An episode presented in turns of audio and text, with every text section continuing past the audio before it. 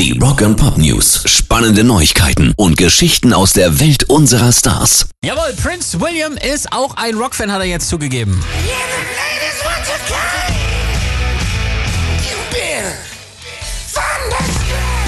ACDC's Thunderstruck soll der Song sein, der den 39-jährigen Royal wieder richtig hochbringt, wenn er mal keinen Bock mehr Geil. auf seine ganzen hoheitlichen Verpflichtungen hat. Kann man auch verstehen. Das hat William jetzt in einem Interview verraten, finden wir sehr sympathisch.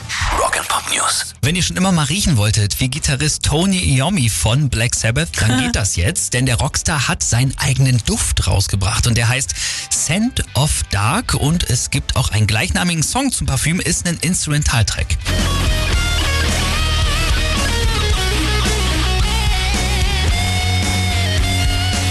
Ja, so wie das klingt, möchte ich wohl gern riechen.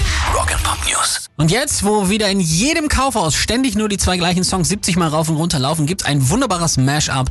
Twisted Sister versus Mariah Carey.